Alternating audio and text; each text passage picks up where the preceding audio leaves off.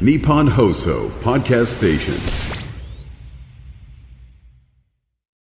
1月5日金曜日今日の天気は晴れ。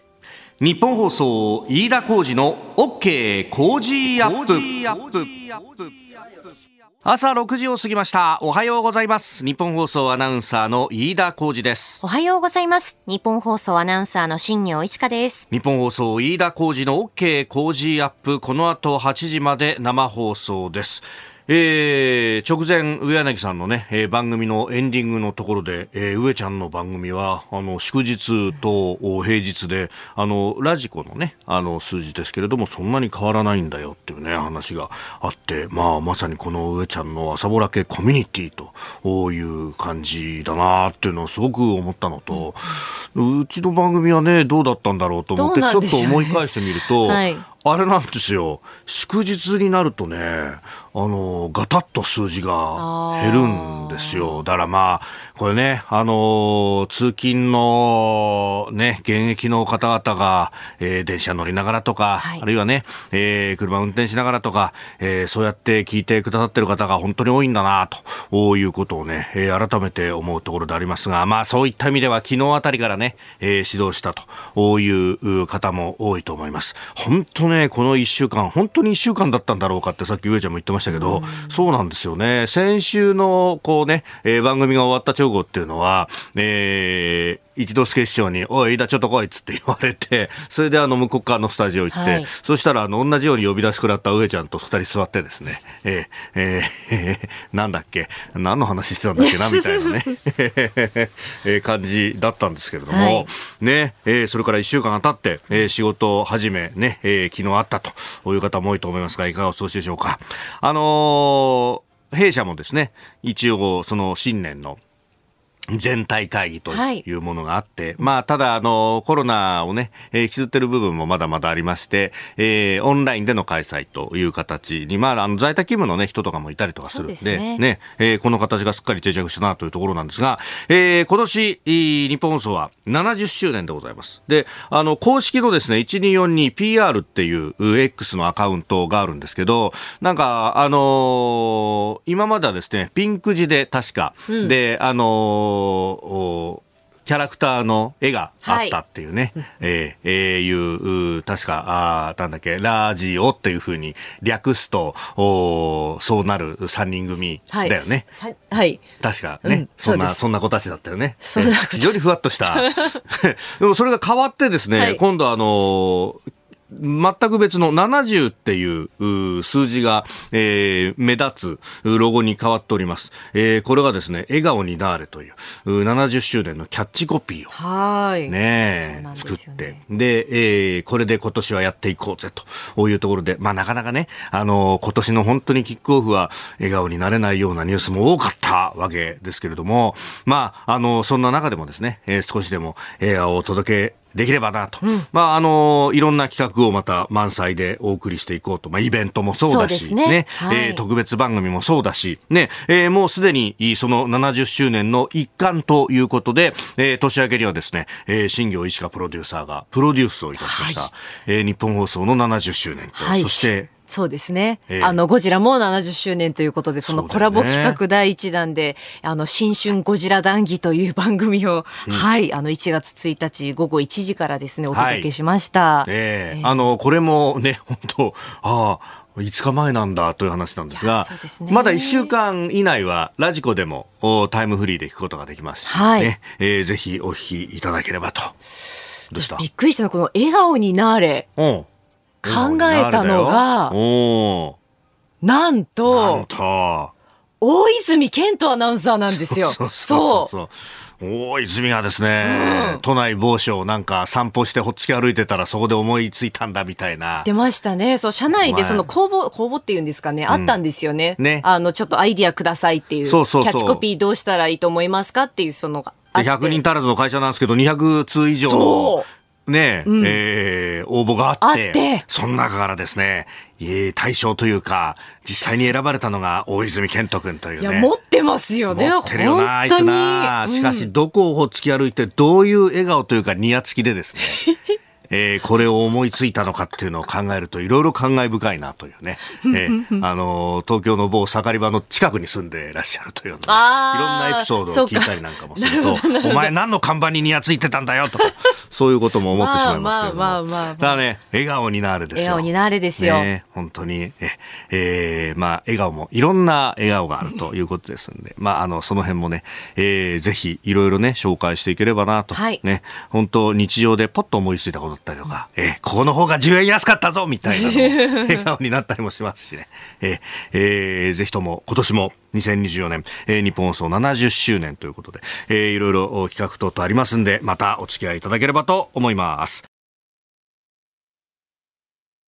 日本と世界の今がわかる朝のニュース番組、飯田浩二の OK 工事アップ、メールやツイッターでね、ああ、今 X だ。あのいろいろいただいてますけれども、そう、大泉健人アナウンサーが考案したってはい。オリコンニュースになっちゃってんだよね。なんとなんと。本当だよな。ねいくらもらえるんだろう。そっち？そういうこと言っちゃいけない、ね、でも昨日そのまあ新年全体集会みたいなものがそのオンラインであったじゃないですか。で、大泉健人アナウンサーがその70周年のキャッチコピー考えましたわっていうのと、え金属20周年の表彰ですっていうのがあって、いいよ。ね、飯田浩二アナウンサーわーって みんなでこう画面越しで拍手をするっていうそういう瞬間もありました。20年経っちゃった。経っちゃいましたね。本当ね。ねこうしてるとは思わなかったけどね。本当に。こうしてると思わなかったな。俺だって野球と競馬の授業がしたいですって言って入ってきたんだもともとはそうでしたよね。わからないもんですね。え、あの、人生何があるかわからないですね。本当に。さて、えー、今朝のコメンテーターは経済アナリスト馬淵真理子さん。この後6時半ごろごご登場であります。えー、まずは東京の大発会昨日行われました。下げて始まったということでありましたけれどもね、えー、取引時間中には一時700円以上下げるというような結構乱高下があったようです。えーそれから能登半島地震について、まあ、経済的な影響というサプライチェーンについてもね、いろいろ影響があるようです。えー、そして、おはようニュースネットワークのゾーンでは、この地震をめぐってですね、まあ、与野党党首、今日午後にも会談へと、まあ、与党側が要請をしているということでありますけれども、まあ、この現地の取材、えー、続けております、日本放送、内田有紀アナウンサーとも電話をつないで話を聞いていこうと思います。それから、新ニーサ、今月からスタートです。基本をおさらいしましょう。えー、さらには7時40分過ぎ、ここだけニューススクープアップのゾーン、えー、どうなる今年の日本経済ということで、えー、伺っていきます。で、さらにビジネスニュースピックアップ、これは新業アナウンサーが取材した。取材したというか、ごめんなさい、感染してきたっていうところに近いんですけれども、あの、新日本プロレスの、はい、もう恒例ですよね。うん、あの、1.4とも呼ばれます、あの、レッスルキングダム行ってまいりましたので、ちょっとね、そんな話もできたらなと思っております。はい。えー、7時50分頃であります。OK 工事アップ、この後8時まで生放送です。この時間最新の株と為替の情報を外為ドットコム総研研究員の中村努さんに伝えていただきます中村さん明けましておめでとうございますはい外為ドットコム総研中村です明けましておめでとうございます本年もよろしくお願いいたします、はい、えー、本年もよろしくお願いいたしますはい、えー、現地4日のニューヨーク株式市場のダウ平均株価は、えー、前の日に比べて10ドル15セント高い、えー、3万7440ドル、えー、34セントで取引を終えました、えー、ハイテク銘柄中心のナスダック総合指数は81.91ポイント下がって1万4510.30でした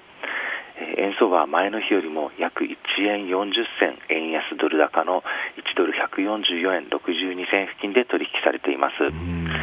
えー、円相場ですけども、まあ、年明けからアメリカの、えー、連邦準備制度理事会 FRB の、えー、過度な利下げ期待に対する巻き,、ま、巻き戻しが続いているんですけども、まあ、この流れは昨日も継続となりました、えー、昨年末にはアメリカの10年債利回りが一時3.8%付近まで低下していたんですけども、はい、まあ、昨日は4%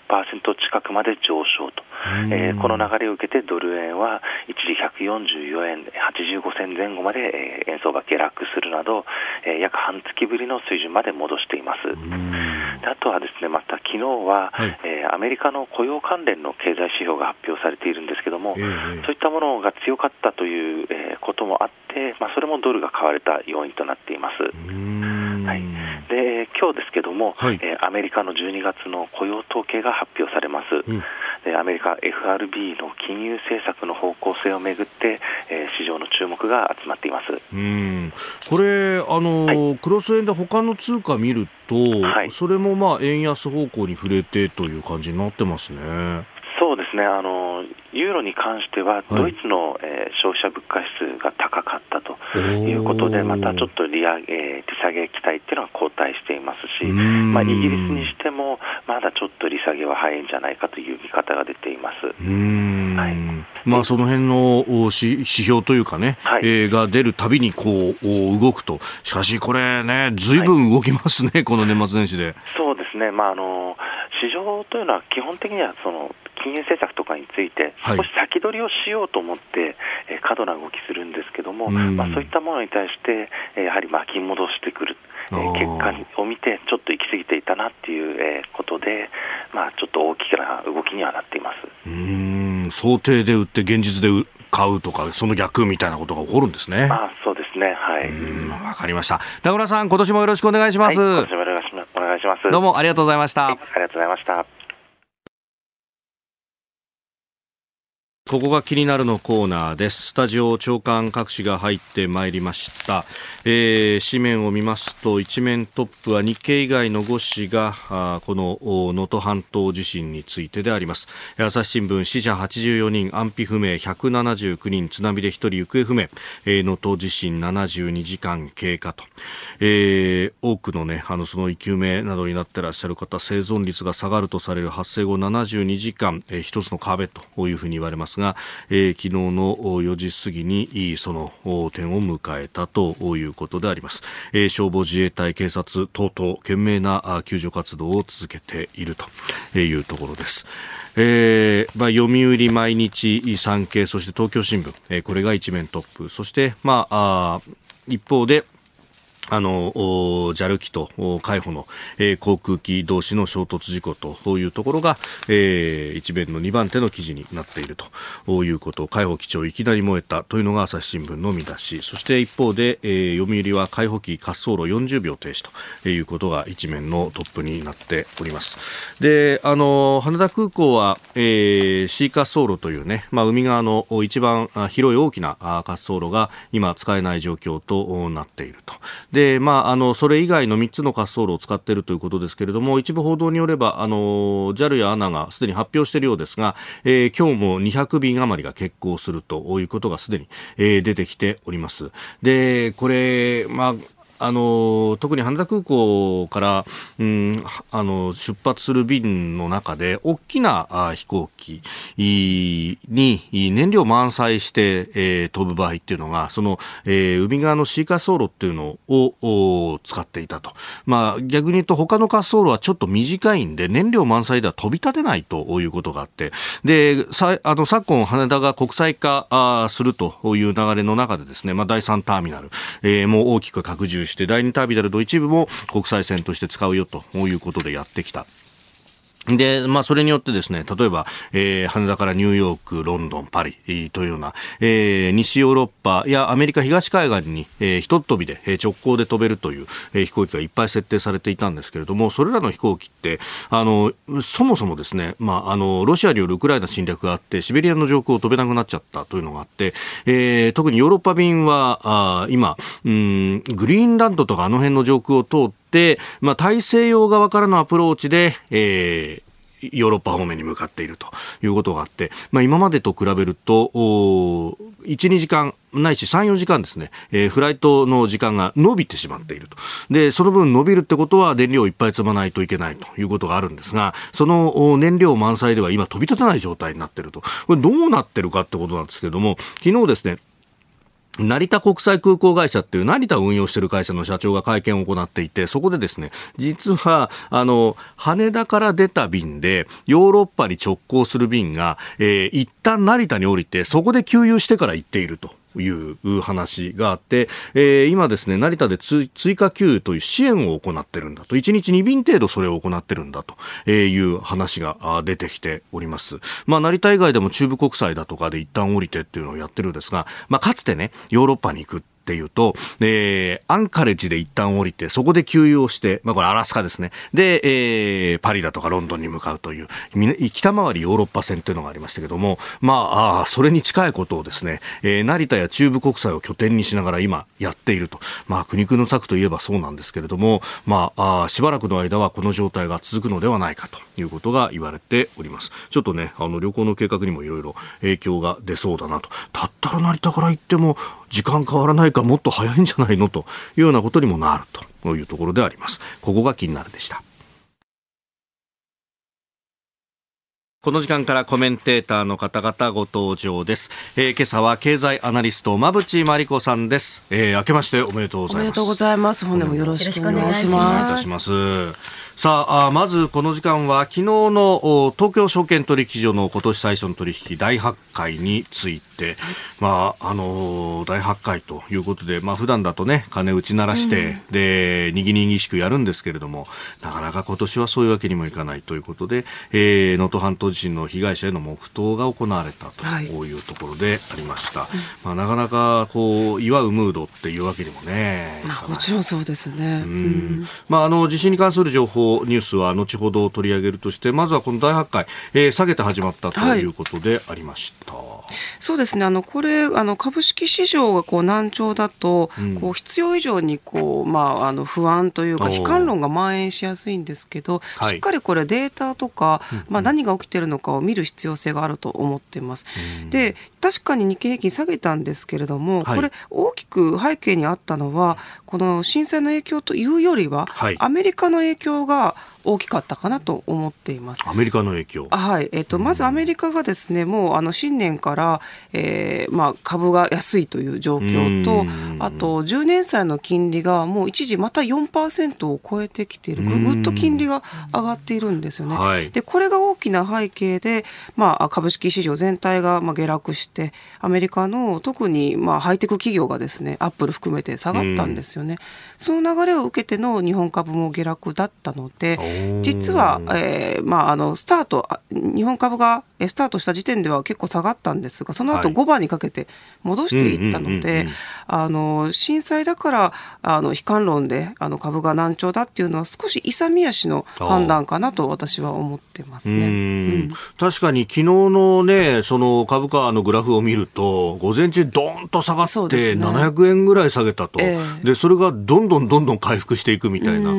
やっぱ最初はうわーってなったところからだんだんみんな冷静になったみたいなおっしゃる通りですね。あとは、あのいろいろこう昨日えー、何が買われたのかっていう出来高売買代金みたいなのを見ると、はい、まあ、大企業のこう NISA の方が買いやすいような、まあ、上位は NTT とか、えー、大きなこう銀行株とかだったのであ堅実な堅実なところに資金が入っていることも確認できているので総悲観ではなかったということなんで冷静にアメリカの経済アメリカの株価が下落してそれの影響で日本株が下がったんだよということとあと為替が結構円安に動きましたよね。ね足元144円台の後半ですもんね、今ね。おっしゃる通りで、うん、その前って141円台だったんですよね。でも災害が起きると円高っていうのが皆さんのこう、はい、頭の中にあると思うんですけど、はい、まあ、東日本大震災の時なんかは76円の円高になったわけですね。これってまあいろんなもちろん理由がありますけどもあの災害が起きるとこうあの保険の支払いに日本円が必要なので日本円を獲得する動きが出るんじゃないか保険会社で。っていうので、えー、と円買いっていうのがあってその連想みたいなのが起きるんですけど今回起きてないわけなんでやっぱり単純にアメリカの足元で金利が再浮上したことに対するドル高円安が進んだ。でこれを基準として債券の動きも株の動きもはなあのお話ができるので、はい、実はその異常値異常なことが株式市場起きているわけではないということが今の段階の私の判断、ね、なるほど、確かに聞けば聞くほどなんかロジカルに全部説明できるよなと。そうなんですね、しかもアメリカは2日からもう取引始まってますもんね。そうです。なのでそのアメリカの2日の取引の影響が色濃く日本に出ましたと。さらには、まあ、JAL の本当に心痛ましいあの事故がありましたけれども、はいえーえ。ー、実際昨日の JAL の株価というのはプラス権威で推移していてやっぱりあの全員脱出できたっていうところに関しては、はい、世界的にも素晴らしい奇跡的だっていう評価もあったりしているし、まあ、現存の処理に関しても、うんうん、あの限定的だということなんで意外とああいうふうなことがあると大変なことになってるんじゃないかと思われがちですが実はあの JAL の株価もそこまで下がらずむしろプラス経緯で推移していたっていう、ね、こういう事実をまずは見る必要があるかなと思ってます。いやそれもねあの経済欄なんか見ると今回のこの件も含めて、まあ、今ダイヤも乱れてるところもあって150億ぐらい損失が出るんだと。いやこれはえらいこっちゃね。というふうに見てるんですがマーケットは冷静なんですね、はい、意外と冷静なんですよね。なるほど、えー、ということでまずはあ昨日の大発会、えー、その中身について分析をいただきました。馬渕さん今日も8時までお付き合いいただきます。よろしくお願いします。お願いします日本と世界の今がわかる朝のニュース番組飯田浩二の OK 工事アップ。コメンテーターの方々と7時をまたいでニュースを掘り下げてまいります、えー、今朝は経済アナリスト馬淵真理子さんです。引き続きよろしくお願いします。お願いします、えー、では取り上げるニュースこちらです。能登半島地震の経済的影響を考える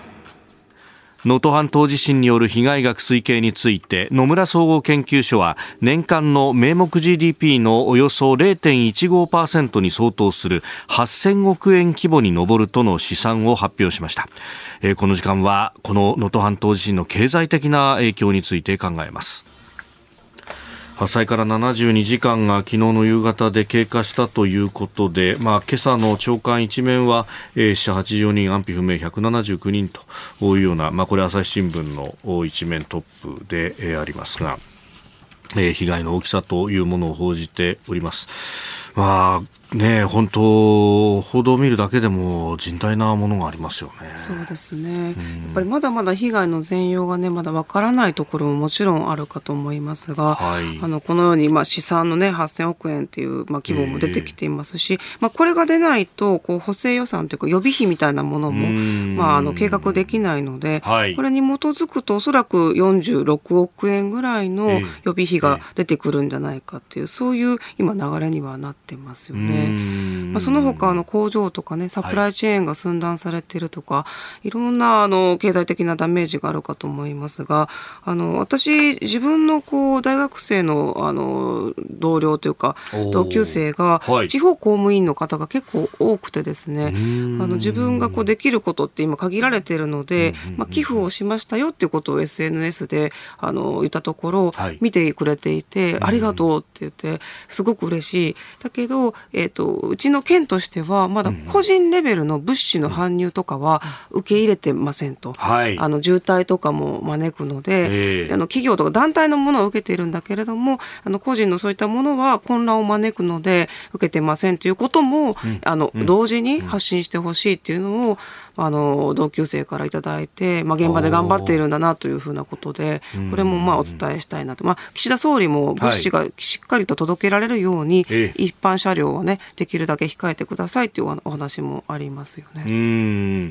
まあ、あの石川県がねあの窓口となって、はい、今でねあの仕分け等々も結構大変なのでで、ね、今この現状は企業からのね、まとまった数のものをいただいてそれを順次発送していくんだということでやっていますもんね。おっしゃる通りですね。うん、それでもねあの食料とか水が足りないので、はい、トイレがやりできづらいとか、いろんなまあ皆様の生活にすごく支障が出ているなというふうに思うので、まあ早くこのあたりのまあ支援対策というか予備費のところが、えー、決まっていくといいかなというふうに思って見てます。とりあえずのその予備費40億っていうのも、うん、まあまずはそのプッシュ型の支援で、そうですね。この部分にまあある意味当座まず必要なものを当てて、はい、目下ですよね。今後の復興とかっていうのはまた別でこれ予算、ね、足りないはずなのでこれでは。まあそうですよね、まあ当面のこの民生支援のためにっていうところですもんね。そうですねで改めてまあこの日本って災害が非常に多い国ですので、はい、あの従前からこう国も企業に対して BCP を作成しましょうということを働きかけていて例えばこう災害とかテロとかいろんなことがあったとしても、はい、コアの事業だけはこう進められるようなこうプランを作成しましょうとか、事業継続計画でしたそうです、うん、これがすごくやっぱりこういった時に役に立って、まあ、コアビジネスだけ回せると、はい、結構地域でその地域全体を守れたりすることもできるし、うん、従業員をいかにこう安全に避難させるかとか、そういったことも、まあ、企業に求められるようになってきてこれ作る方々かなり今増えてきてるんですよね。でプラスあのいろんな企業の事例とか見てると、はい、あの災害のもちろんためなんですけど、今はこの BCP を作ることがですね企業の競争力につながっている事例もあったりするんですよね。例えば熊本のヒサノという運輸業の会社は熊本には台湾の TSMC が誘致されて自分たちはあの半導体とか精密の機械を運搬が得意なわけですけれども、はい、他にもいっぱいそういう企業があると。じゃあどこを自分たちを選んでもらう理由の時に BCP を作成しているから選んでもらえるっていうふうな理由になったりするのであの災害はとても辛いことなんですが、はい、災害の日本であるがゆえにこういったものを事前に作ってそれを企業競争力につなげていくっていう取り組みも今一度このタイミングで改めて考えてもいいのかなというふうには思いました。そんな使い方があります。できるんですね、はい、でまたね台湾も地震国でもあるというところで、えー、やっぱ TSMC としてもそういうところを重く見るっていうおっしゃる通りであの大企業側も自分たちの取引先までがちゃんとリスク管理できているかどうかも見るんですよね。なので中小企業自身の守るというよりは大企業の取引していただくためにもそれが大事でしかもそれが私は値上げ交渉にも効いてくるんじゃないのかなと思ってるんですよ。なるほどそういう付加価値のつけ方っていう戦い方があるので自分たちはここまで認識してリスクを、えー、見ているんだから実はあの取引してください。さらにはしっかりと物が守れ守れるので、えー、値上げにも交渉できるんじゃないか。そんなふうにこの災害プラス BCP を使っていくといいのかなと思って見てましたね今回も。確かにね、まあ、災害もそうだけど事業の継続ってことを考えると、はい、人がいなかったら事業継続できないよねとかそうなんですよ。いかに守るのかっていうのを平常時に考えておくことが大事かなというふうに思いますね、まあ、この能登半島地震の、ね、経済的影響災害に、まあ、我が国の企業としてどう立ち向かっていくんだというあたりを掘り下げておりますえー、ニュース7時またぎです。えー、事業継続計画 BCP について、はい、えー、お話をいただいております。うん、まあ、これね、いや大企業の話で、うちみたいなところはそこまでできないよっていう方もいらっしゃるかもしれないんですけれども、はい、これってなんかこう、助け補助みたいなものってあるんですか、うん、ああります。あの、簡易版 BCP っていうのもできて、うんうん、A44 枚で作成できる、それぐらいあの簡単なものにもなってきていて、あの地方自治体とか、はい地域の、えーと、地銀さんとかのサポートを受けて作成することができるのでかなり、まあ、誰も取り残さない形で作りましょうという形になってます。でこれ受けると実は、はい、あの補助金が出たりとかあそうなんですそうです。あのものづくり補助金とかあとこれからもしかしたら金利が高まっていく中で、はい、あの企業経営者の方々お金を借りるコスト高まりますけれども低い金利でお金を借りれますよとかいろいろあのにはあの制度としてのメリットがあるんですよね。でさらに、まあ、こういったものを、えーと、認定書取ると認定書がもらえるので、はい、取った方は結構大々的にホームページに掲載して自分たちはリスクをしっかり認識できている会社ですよっていうのを表に発表されてます。で、えっと、BCP を取った企業の中で最も良かったよというか、はい、アンケート結果中小企業庁が出してるんですけど、うんうんうん、出た答えで、はい、約6割ぐらいの企業が従業員のリスク認識が変わったよという答えが一番大きかったったんですよ。これってすごく意味があって、はい、経営者の方って常にリスクを認識されてるかと思うんですがああなったらどうしようこうなったらどうしようそう。だけど一番経営者の方が望んでるってことは現場の方がより自分ごとに物事を考えてくださるっていうのが一番経営が前に進むと思うんですね。なので現場で見て現場のリスクを現場の方がリスクの認識が高まるっていうのは組織がやっぱりいい方向に向かっていくので制度自体のもちろん補助金とかの恩恵系もありますけど、今のような組織の中をより良き変えていくっていうプラスの効果もありますしさらには対外的に自分たちは信頼できる企業なんだよっていうふうなあの対外対外的なアピールにも使えるので副次的な効果が BCP にはあるのでパフォーマンスとして作るんじゃなくて、この辺りまでイメージして設計して作っていくっていうのを私自身はいろんなところでお勧めしてます。ああ、じゃあトップダウンというよりも、もう現場からどういうリスクあるのってヒアリングをして洗い出していくみたいな方法の方がいい？あ、えっ、ー、と、号令はトップがかけますが、うんうんはい、作るのは現場が作って、そうすると現場の方の意識が変わり、かつ自分たちで、あ、じゃあこの辺りのこう事業のやり方とかマニュアル変えようとかいう声が出てくるらしいんですよ。うん、これって自発的な組織になっていくわけなので、あの、号令かけるのはトップですが、はい、あのそういうふうなこう現場で物事を考えて自発的に物事を考えられるのきっかけに BCP って使えるのでここまで多分イメージされている方ってかなり少ないと思うんですけどこういう使い方が、まあ、BCP の制度にはあると私は思ってますね。これってそう作り方としてはじゃあこう今こういう授業やってますよと、はい、でもしじゃああの震度7クラスの地震が起こったら、うん、こういうことが起こるから備えとこうみたいなそういうそうですね。あの災害の場合もそうですし、うん、まあ、あの洪水が来た場合とかコロナとか感染とかもいろいろありますがこういうふうな、例えば倒壊した場合でも、自分たちのコアのこのビジネスを、えすあの継続できるためには何が必要なのかっていうのを一旦みんなで考えるんですね。そうやると事業を継続することができるし、さらにその延長線上で従業員の安全を守るみたいな、これができると、企業が寸断しないわけなんで、どういった状況でも経済を回す、こういうものの考え方がこの災害大学日本ではとても大事な考え方なんですよね。おいやこれねあの経営者の方々の中にはいやそういうの考え出しちゃうとさ今度あの設備投資とかがいろいろ必要になってくるじゃない？追加でとか、えー、発電機用意しろとかいろいろ金かかんだよなって、うん、まあそういうところには補助が出るとかそういうこともちろんそうです。補助金が出ますし、うん、その発電所とかその災害、はい、減災っていうんですかね？減災のための設備には補助が出ます、うんうんうん、BCP を取れば補助が出るのでそういう仕組みは日本にはかなり充実しているものがあるのであのこういったものを使っていくっていうのは結構大事かなというふうに思ってますね。おうん、いや本当でもこの災害の備えのね、えー、部分。話がちょっとそれるんですけど、えー、あのー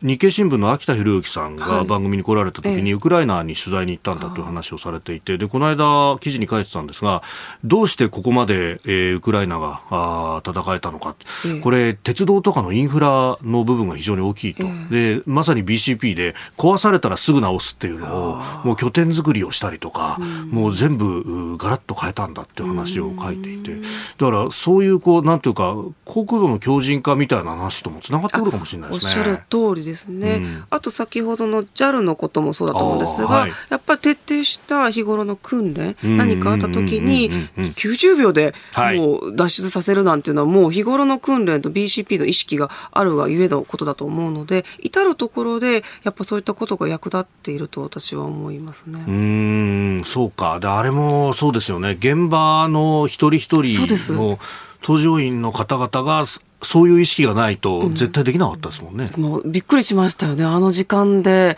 全員脱出できるなんていうのも、うん、やっぱり日頃の意識のところかな。現場の方の意識の高さかなというふうに思うので。うん。乗客乗員379人しかも最後機長が見回ったらお客さんまだ残ってて、えー、一緒に避難させたっていうね。うね。うん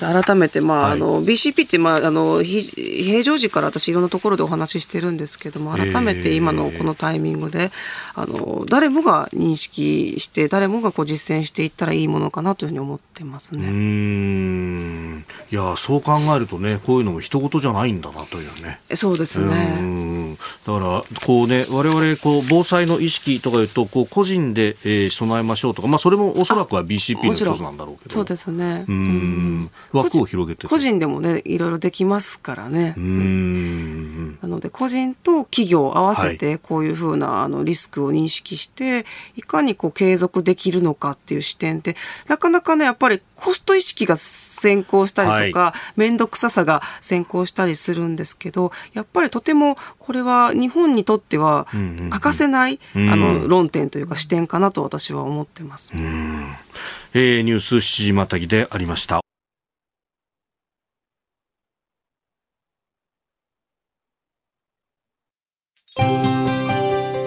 日本と世界の今がわかる朝のニュース番組飯田浩二の OK Cozy Up。ここでポッドキャスト YouTube でお聞きのあなたにお知らせです。OK コージーアップ週末増刊号を毎週土曜日の午後に配信しています。1週間のニュースの振り返りこれからのニュースの予定や今後登場していただくコメンテーターのラインナップを紹介しています。後半は Cozy Up コメンテーターがゲストと対談するコーナー。今月はジャーナリストの峯村健司さんと慈眼寺住職大アジャリの塩沼亮潤さんの対談をお送りします。週末もぜひチェックしてください。おはようニュースネットワーク。取り上げるニュースはこちらです。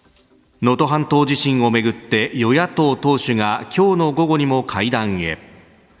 能登半島地震への対応をめぐり岸田総理大臣など与党与野党の6党の党首が今日午後にも会談する方向で調整が進んでいるとのことです。これは自民党側が公明党の山口代表や立憲民主党泉代表ら野党4党の党首に参加を呼びかけたもので立憲民主党などは参加する方向とみられております。えー、この地震への対応というところで、まあ、プッシュ型の支援、えー、40億円規模と。こういうのを9日にも閣議決定の予定というような報道も出ております。で、また、あの、資金繰り支援等々もね、えー、金融機関に対してもやると、ね、現金がね、ないと。うん現金が必要なので、まずはそのすぐに預金から引き出せるようにとかね、い、ろんな対応を今進められていますよね。うんまあ、通帳やね、えー、キャッシュカードがなくなってしまってという方も多い。そうですよね。うんあの本人確認さえできれば引き出せるようにすると。そうですよね。うんまあそうしたことで少しでも不安を取り除いていくっていうのは大事ですもんね。うそうですね。すぐに使えるお金がないとやっぱり不安が広がってどんどんどんどんこう経済がシュリンクしていくので、この辺りのサポートは本当にきめ細やかにしてほしいなというふうに思います。さあこの時間は能登半島地震の被災地の様子について現地で取材中日本放送内田裕樹アナウンサーとつないで聞いていきます。内田さんおはようございます。おはようございます。よろしくお願いします。よろしくお願いします。さあ、まずはあそちらの様子、今どちらにいらっしゃいますか？はい、えっ、ー、と私は今石川県から昨日の夜に移りまして、はい、能登半島の付け根東側にあります富山県高岡市の JR 高岡駅そばのホテルにいます。うん昨日はずっと取材をしてで、えー、ホテルに、まあ、あ帰ってきたということ、まあ、昨日どのあたり取材されましたか？はいあのまず昨日はですね、えー、朝、穴水町というところからレポートをしましたが、はい、えー、その後ですね西側北部、能登半島の西側北部にある輪島市の中心部を目指しました、うん、ちょっと位置関係が、えー、難しいんですけれども、はいはいはい、えーと、左手の親指を見て、横から見ていただいて、うんうん、これを能登半島と例えますと、はい、穴水が指の腹あたりにある場所です。うんはい。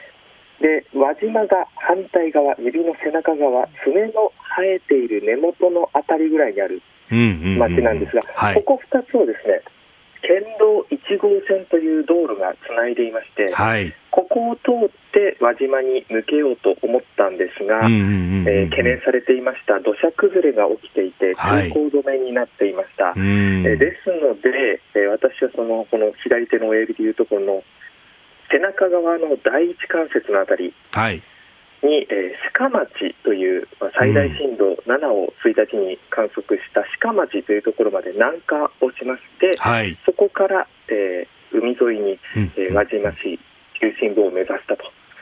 いう形だったんですが、えー、輪島市中心部までは、えー、道路がつながっていませんで、はい、えー、途中で引き返して、えー、高岡に今いるという状況です。まあ、あの能登半島そのものがある意味ブーツをひっくり返したような形をしていて、はい、まあ、その本当つま先の付け根に珠洲市というところがあって、はい、まあ、ある意味こう、かかとのあたりのちょっと上の方に輪島というね、朝市で有名なところがあると、はい、まあ、そこまではこう行けずに、半島のこう地図でいうところの左側の方にまずは行って、そこからこう上を目指したんだけれども、なかなかうまくいかなかったと、はい、まあ、それだけ広範囲に土砂崩れであったりとかというのが、えー、広がってるっていうことですかね。そうですね。新たに土砂崩れをしているところもありまして、まあ、道路自体ももともとガタガタで、えー、通りにくいところもたくさんありましたので、その上で通行止めと。なっているところもありました、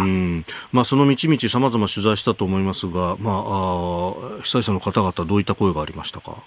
はい、えー、っとですね輪島市の、うんうん、えー、中までは私、入ることができまして、ただその中心部まで行けなかったという状況だったんですが、はい、輪島市の門前町という南部の町まで行くことができました。はい、えー、ここではですね、えー、総持寺という、うんうんうん、えー、大きなお寺がありまして、うん、この周辺を木造家屋が取り囲んでいると、そういう町なんですね。はい、でこの木造家屋が、えー、倒壊、全壊、半壊をしていまして、私の感覚では3軒に1軒が全壊。で、残りもほとんどがですね半壊か、それに近いような状態でした。で道にはですねその屋根瓦の重みに耐えられなかったように屋根がそのままの形で居住空間を押しつぶす形で、え崩れている家が並んでいまして、えー、その、えー、門前町の避難所の近くでちょっとお話を伺いましたので、はい、インタビューをお聞きください。さっきあのなんか写真撮ってたじゃないですか。ああれ色にしてほしい夜寝ないからあの疲れさせてぐっすり寝させようと思って。ちなみに地震お家大丈夫でしたか？すっごいひどいですこら辺まだ潰れてない家とかあるけど街中とか行ったらすっごい潰れてる家ばっかり。避難所これ今足りないなみたいな。水？水と電気やね。であと電波がないからそうそうそう。もう2日ぐらい誰連絡取れてなくて物資がパン届いて、昨日。自衛隊自衛隊って言って。るんですあこっち来るよ1台。トイレの水は雪溶かして流すようでしててでもお風呂入れないから男の子は山水で頭水だけで洗ってって感じ。ガソリンも発電機のガソリンがないっす発電機で今電気回してる水ない。そう水ないね。えー、お聞きいただきましたように、まあ、あの現地では物資が足りていないという状況がやはりありまして、えー、例えばお水はまず足りていないですし、はい、えー、ガソリンが、えー、ガソリンスタンドがその避難所の目の前にあるんですけれども、電気が通っていないので、ガソリンはその中にあるんですが、給油ができないと。なるほど。いう状態になってて、非常にもどかしいという話をされていました。うん。他にどんなものが求められていますか？そうですね、まずは、えーと、電波が昨日の午後の時点では通っていなかったので、情報が、えー、遮断されているというのが一つあります。えー、それから避難所の中ではですね、うん、高齢者の方が多いので、はい、常備薬だったり、えー、それから、まあ、医療関係の人で、そういったところが足りていないというお話も伺いましたね。うん。そか。そうすると、そうですよね、専門的な知識を持っている人こそが今、求められていると。はい、それから、はい、えー、この現場ではですねあの私、たまたまお会いしたんですけれども、うん、石川県最北部の珠洲市からこちらまで、えー、避難をしてきたという方にお話を伺いました、はい、えー、珠洲市からおよそ6時間ほど車を山道を抜けて、えー、出てきたということでして、もう山の道中は本当に土砂崩れも起きているし、道も割れていて、本当にこのまま進んで大丈夫なのかと不安になるぐらい大変な道だったそうなんですが、6時間かけて出てこられたということで、えー、珠洲市ではどういったものが足りていないかというふうにお話を伺うと、はい、もうすべてが足りていないと。水も食料もライフラインはもちろんないですし、えー、津波が起きて洋服なども流されたお家もありまして、はい、えー、衣類なども足りていないと。いう話をされていましたね。まあ、山あいの道を通ってく、えー、る、まあ、それしか方法がないというところで、そこが土砂崩れが起こしてしまうと、もう物資を入れる手立てというのがかなり限られてしまうということがありますもんね。はい、一番最初に来た、えー、救助がヘリだったというふうに話していましたね。なるほど、はい、そうか。わかりました。えー、ということで、えー、内田有紀アナウンサーとつなげます。どうもありがとうございました。ありがとうございました。えー、内田有紀アナウンサーでした。まあ、この物資が足りていないというところですけれども、まあ、一方で、これね、今あ、行政必死にこれを動かそうとしている。うん、で、ね、なんかボランティアに行きたいっていう声もかなり多いんですけどね、このあたりもね、はい、本当にあの行ける方がちゃんと行って、こうあの役に立てるような体制が整うといいなと思いますけれども、今はちょっとね難しそうですね。今のお話を聞くと、行ったところでどういうふうに活動したらいいのかっていうのも見えにくいですし、そうですね。ここは本当に今のお話を聞聞いて、はい、早くねあのまあ、いろんな活動がスムーズにいってほしいなというふうに思いました、まあ、あの物資についてというのも、ね、今、石川県が発表しておりますけれども個人の方が、えー、物を寄せたりだとかあるいは自分で持っていこうとするというのは、えー、遠慮してほしいと。混乱が、ね、招くのであと渋滞が出てしまうので、というお声でしたね。うん、えー、今は、まあ、あなんとか、えー、そこの道を切り開いてというようなフェーズだということも、えー、県などからは発表がありました。まあ、昨日のね、総理の記者会見の中でも、えー、そういったことが出てきておりました。まあ、その次の復興段階では、おそらく我々民間の力というのも非常に必要になってきますよね。うねうん、うんえー、この時間、能登半島地震をめぐってのニュースをお送りいたしました。えー、日本総動機の方、この後も馬渕さんにお付き合いいただきます。おはようニュースネットワークでした。日本と世界の今がわかる朝のニュース番組、飯田浩二の OK Cozy Up。えー、今朝は経済アナリストの馬渕磨理子さんとお送りしています。先ほど、えー、内田幸アナウンサーにレポートしてもらいましたが、石川県能登地方を震源とする地震の影響で、石川県を中心に北陸地方で大きな被害が出ています。日本放送では被害に遭われた方々を少しでも支援するため、えー、お聞きの皆様から支援金、義援金をお受けしています。有楽町の日本本放送本社では正面玄関に募金箱を設置しています。え受付時間は平日朝8時から夜8時までです。銀行での振り込みは三菱 UFJ 銀行本店普通預金口座番号185-6611 185-6611口座名義日本放送義援金、えー、お近くの銀行からお振り込みください、えー、なお振込手数料は各自でご負担いただく形になります。皆様の温かいご協力どうぞよろしくお願いします。えー、先ほどね、内田有紀アナウンサーともつなぎました。で、えー、被災者の方々の状況をいろいろレポートしてくれましたけれども、まあそこで X だとか、あるいはメールでもいただいてるんですが、えー、こちらはギレンザビ太郎さん、60歳男性、中野区の方、えー、災害時特例法などを作って、近隣のホテルや旅館を接種して、被災者の方々に無料で休んでいただくなどしてはいかがでしょうかということで、えー、あります。まあこれ、あの、発生石川県知事が昨日昨日ですかね、あのちょうど日付が変わるぐらいのところで、えー、ポストしてたんですけれども、えー、被災地以外の旅館ホテルを二次避難所として活用して、えー、ということに関して、えー、被害を受けた6市町以外の13市町の首長から、えー、受け入れに前向きな意向を示していただいたと、まあ、こうした二次避難所の設置に向けて具体的に進めていきますと。いう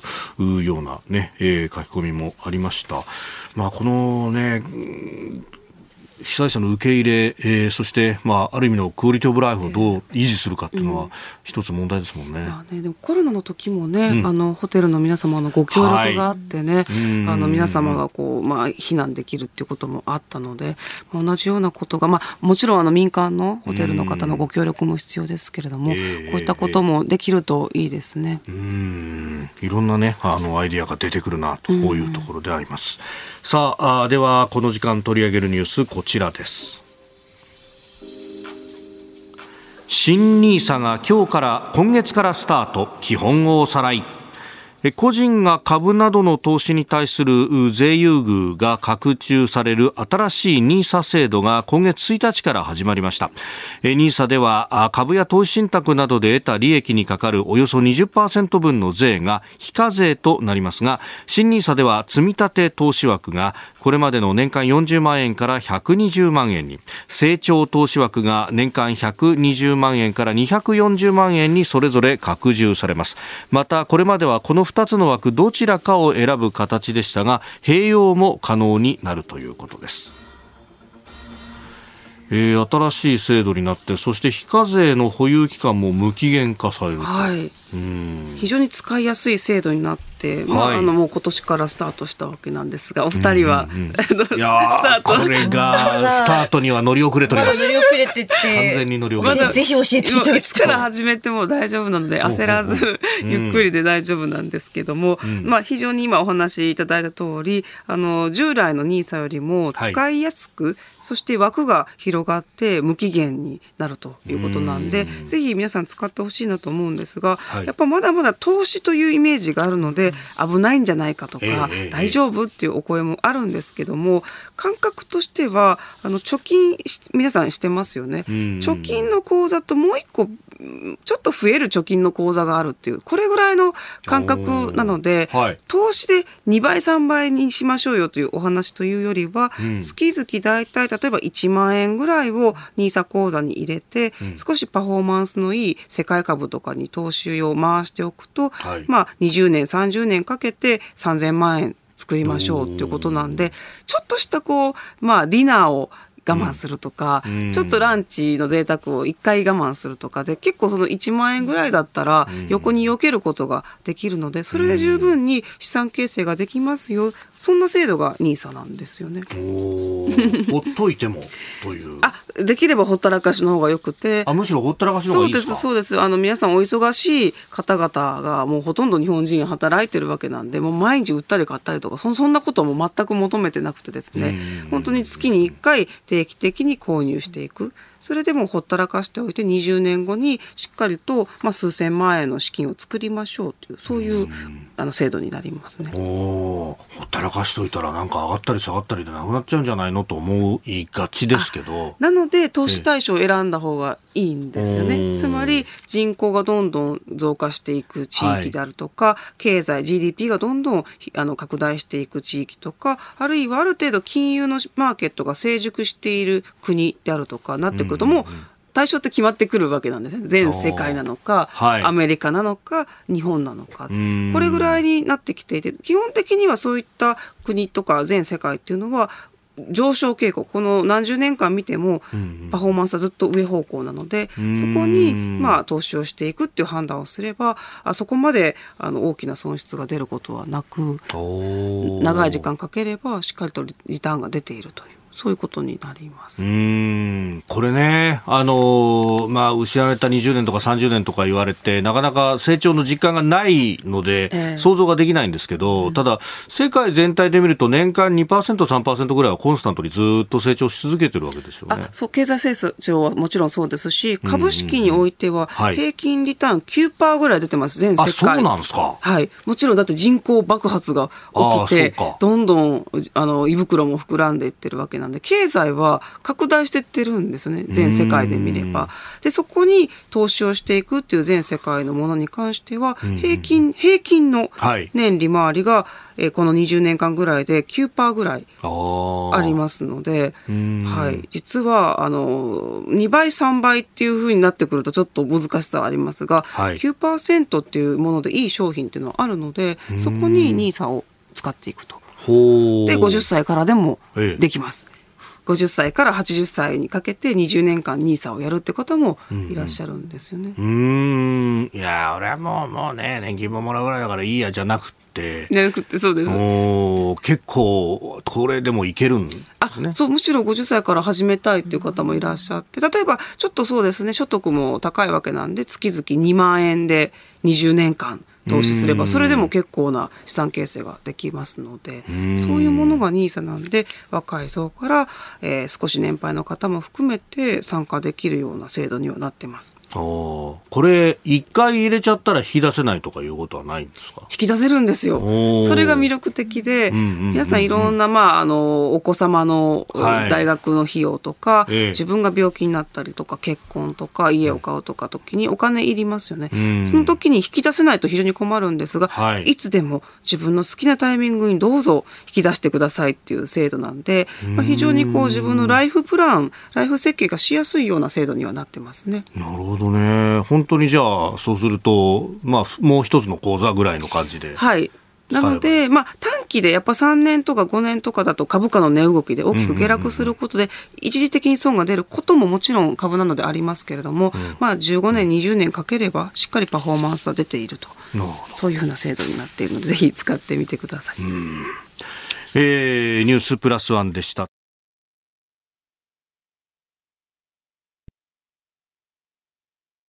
えー、内田アナウンサーの、ね、リポートについて石川家北市からいただきました、えー、由美子さん、えー、内田アナが、ね、リポートしていたあ能登能登の、まあ、輪島市の門前町、えー、以前にもすごい地震の被害が出て私の頭の中ではやっと立ち直ったばかりなのにと感じています。心が折れるどころじゃないですよね。と。去年、えー、か2007年の地震だったか震源があの能登半島の東側が震源でそうするともう目の前にこの門前というところがあって大変な被害を受けたというところだったと。あそうですよね。そう考えるとうん確かに何度も何度もっていうのは心が折れるというようなところも、ただあの子供たちの声なんかね、聞いてて、ああ、自衛隊だって。ね、聞こえましたね。聞こえましたよね。ああいうのね、ちょっと聞くと、俺たちも頑張んなきゃなってね。ね。うん。ね、もちろん自衛隊もそうですけれども、やっぱり一番最初、あの被災地入ると、地元の建設会社の名前書いてある重機がね、そこここにあって。おっしゃる通りですよね。一番にね、ああいうの災害が起きた時に現地に入ってまず土砂を切り分けてってくださってその後に自衛隊の方がいらっしゃるのでやっぱ地元の建設企業の方々のおかげで守られているなっていうふうに思いますよね。ああいう雪深いところはねあの除雪だとか、うん、そういうところでも彼らが活躍をしていて。ねねだからあここはこうやって直しゃいいんだよって全部知ってんですよね、ね、道がねも頭に入ってるっておっしゃってますからね。自分たちが作ったので、そうか作るところから自分たちでやってる。土砂でも崩れていたとしてもも、まあ、どどういう道だったかっていうのがやっぱ頭に入ってるのは唯一地元の建設企業の方なので。なるほど、うん、そうするとやみくもにこう土砂をひっぺがすんじゃなくて、ええ、ここアスファルトだったからこここうやってこう斜めに行きゃいいんだよみたいな。っていうことがねできるのがやっぱり他の企業ではできない他の方々ではできないようなところが地元の建設企業の方々の役割というかね誇りを持ってらっしゃるところですよね。だここ何ねな十何年も公共事業が細ったりだとか、えー、だから心意気で続けてきたような方々もたくさんいらっしゃるわけですね。そうですね、うん、地元を守っているっていうねそういう心意気というか、まあ、武士のような気持ちでね地元を守ってらっしゃる方々たくさんいらっしゃいますよね。さああでは続いての時間でありますがあここだけニューススクープアップ。どうなる今年の日本経済？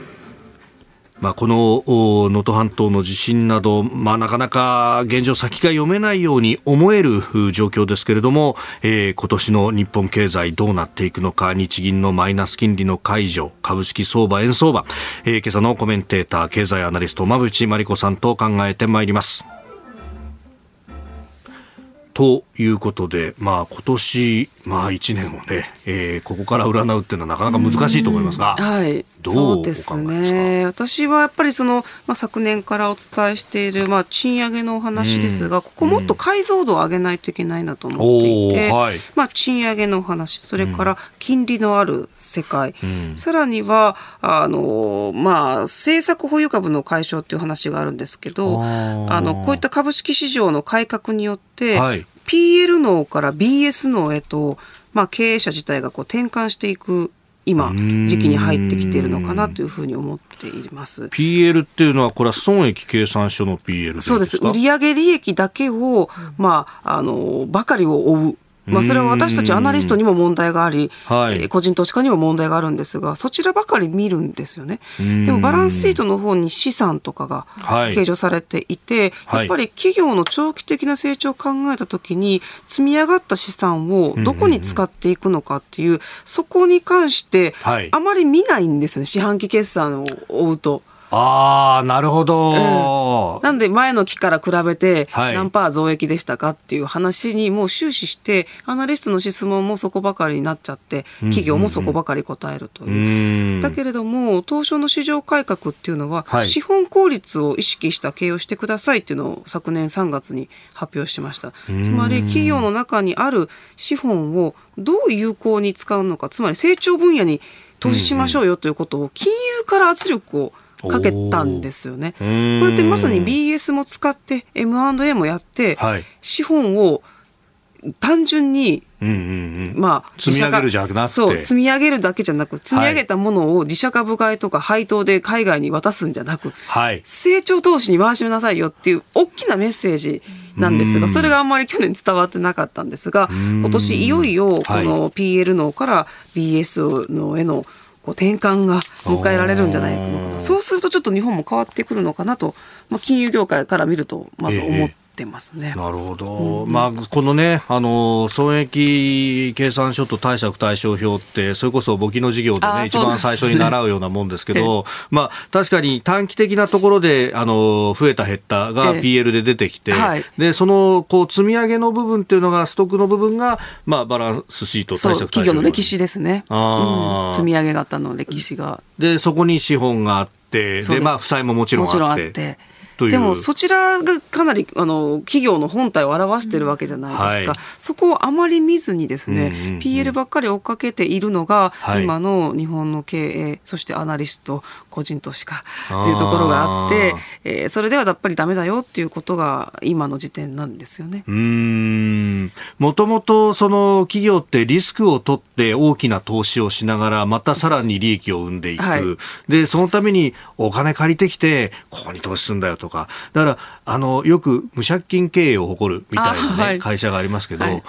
それって何？じゃあ何もしてないってことみたいな話ですよね、うん、本来はね。あ。そうですね。企業であってかつまあ上場しているような企業であったらえエクイティってファイナンスができるわけなんでバランスシートを十分に活用してそれを PL に還元するみたいなこの思考がなかなかできないっていうのも、上場経営者私100人ぐらい年間取材するんですが、はい、申し訳ないけどやっぱり PL にもうこだわっちゃって、うん、BS のところまで視野がいかないっていう現場の声も聞くんですよね。なので今あのおっしゃっていただいた通りこの BS からのこう循環して PL も拡大していくみたいなこのダイナミックなものの考え方っていうのは、今大事かなと思ってます。うん。あのまさに岸田総理もそのコストカット型の経済から投資をどんどんしていく経済に変えるんだといった、はい、これって多分同じことをこう言葉を変えていってい。ることですよね。で、ね。うん、PL 型の経済のままだと結局全部コストはカットすりゃカットすりゃカットすりゃ利益出るんだからさって話になって。人件費のカットになるんですよ。おだデフレだったらそれが最適解になっちゃってたっていうところ。うん。うん、おっしゃる通り。なので、BS まで視野を広げると成長分野で売り上げをどんどんどんどんどん上げるような成長投資ができるので、ここの思考回路っていうのを今年ちょっと皆様と一緒に浸透させていきたいというかと思ってます。でこれインフレのね物価上昇の世の中になってくるとコストカットして利益出したところでその利益がほっときゃ目減りするっていうことですよね。ええ、そうですね。だどっちかっていうと利益どんどん膨らませなきゃねっていう話になってくるわけですよね。うんうん、おっしゃる通りなんですよね。なので、まあ、BS のに、まあ、転換していくということと、はい、まあ、賃上げの話も、もう少し解像度を私上げる必要があると思っていて、あのまあ、去年23年に関しては、賃上げ税制の充実というところで、赤字の企業でも、まあ、5年後に黒字になったら使えますよとか、はい、あるいは賃上げの財源になる、えー、値上げですね。値上げの交渉をできるようにしましょうとかありましたが、ここからもう一段今年は深掘りしてこう成功事例というか成功した企業の事例をどんどんどんどん皆さんと共有していくっていう、まあ、賃上げその今政府が立ち上げた2つの柱はありますが、はい、もっとこう具体化解像度を上げていく議論を今年皆様としたいなというふうに思っています。で私この前あの熊本の台湾の TSMC が誘致された菊陽町に伺いまして、周辺の取材たくさんさせていただいたんですけど、ある飲食店で面白い事例がありました。えー、時短、営業時間を4時間に絞った。だけど売り上げは2倍になりました。えー、そうなんですか？っていうあのお話を現場で聞いて一つのポイントは時短でしょうね。時短がポイントになる、ね、はい。時短によって業務を効率化することによって、えー、あの結局そうですね、えー、まあ業務を効率化するんでコストも下げられますよね。もちろん時短で。